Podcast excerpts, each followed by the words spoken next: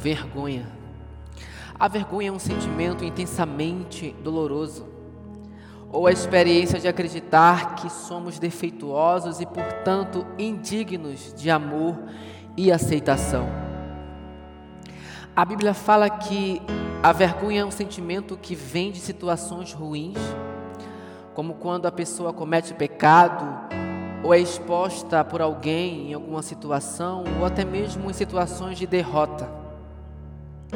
Mas Jesus nos ajuda a lidar com a vergonha e a consertar essas situações, e podemos superar a vergonha em Cristo.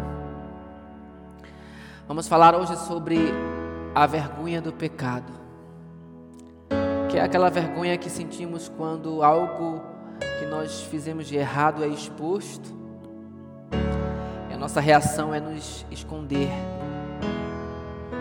Em Gênesis, no capítulo 3, fala que ao abrir os olhos, Adão e Eva viram que estavam nus e sentiram vergonha um do outro.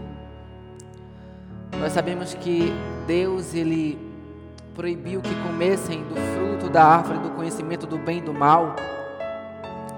Mas houve uma desobediência e ao comer eles se viram naquela situação e sentiram vergonha.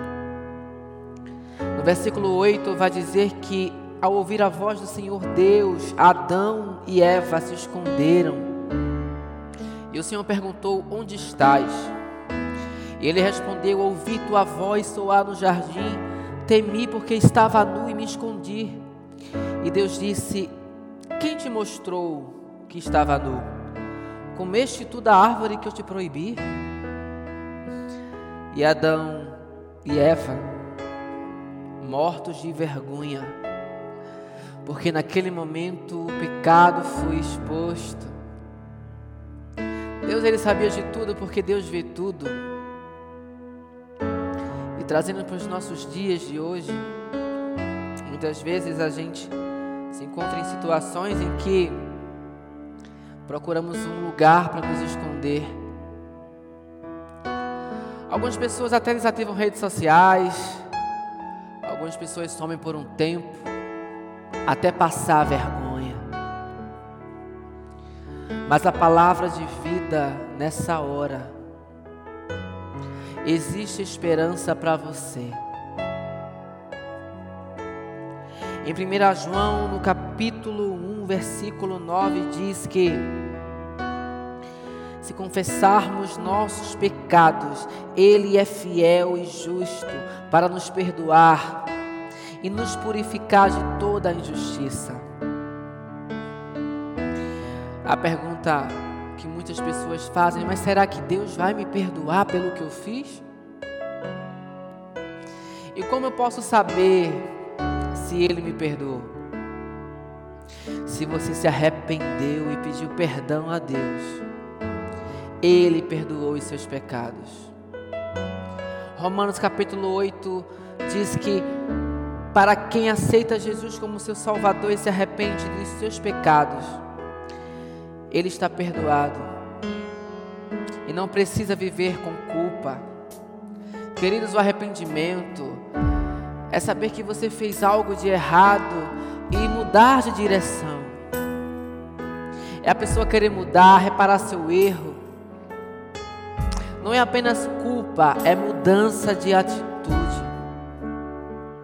Quando você vem na presença do Senhor com o coração aberto, quebrantado, pedindo perdão e se arrependendo de tudo que você fez, disposto a mudar, mudar de direção.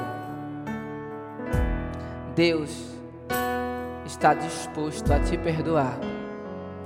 Em Lucas, no capítulo 15, versículo 10, fala que eu digo que da mesma forma que há alegria na presença dos anjos de Deus por um pecador que se arrepende a alegria quando você se arrepende. Então, Deus, Jesus, é a única porta que te leva à libertação, que te leva a Jesus, e é o único caminho que te leva ao arrependimento, a mudar, a mudar de direção e seguir apenas o caminho de Jesus, o caminho de Cristo. A palavra de vida está aqui nessa hora. Faça essa oração comigo e diga: Senhor Deus, eu me arrependo, Senhor, dos meus pecados. Me arrependo, Senhor Jesus, por tudo que eu fiz contra ti, contra a tua palavra, contra aquilo que o Senhor ordenou. Estou disposto, Senhor, a servir e a te aceitar como meu único Salvador, a mudar de direção e seguir o teu caminho, seguir a tua luz, seguir a tua palavra, seguir o teu querer. Perdão, Senhor. Perdão, Senhor. Amém.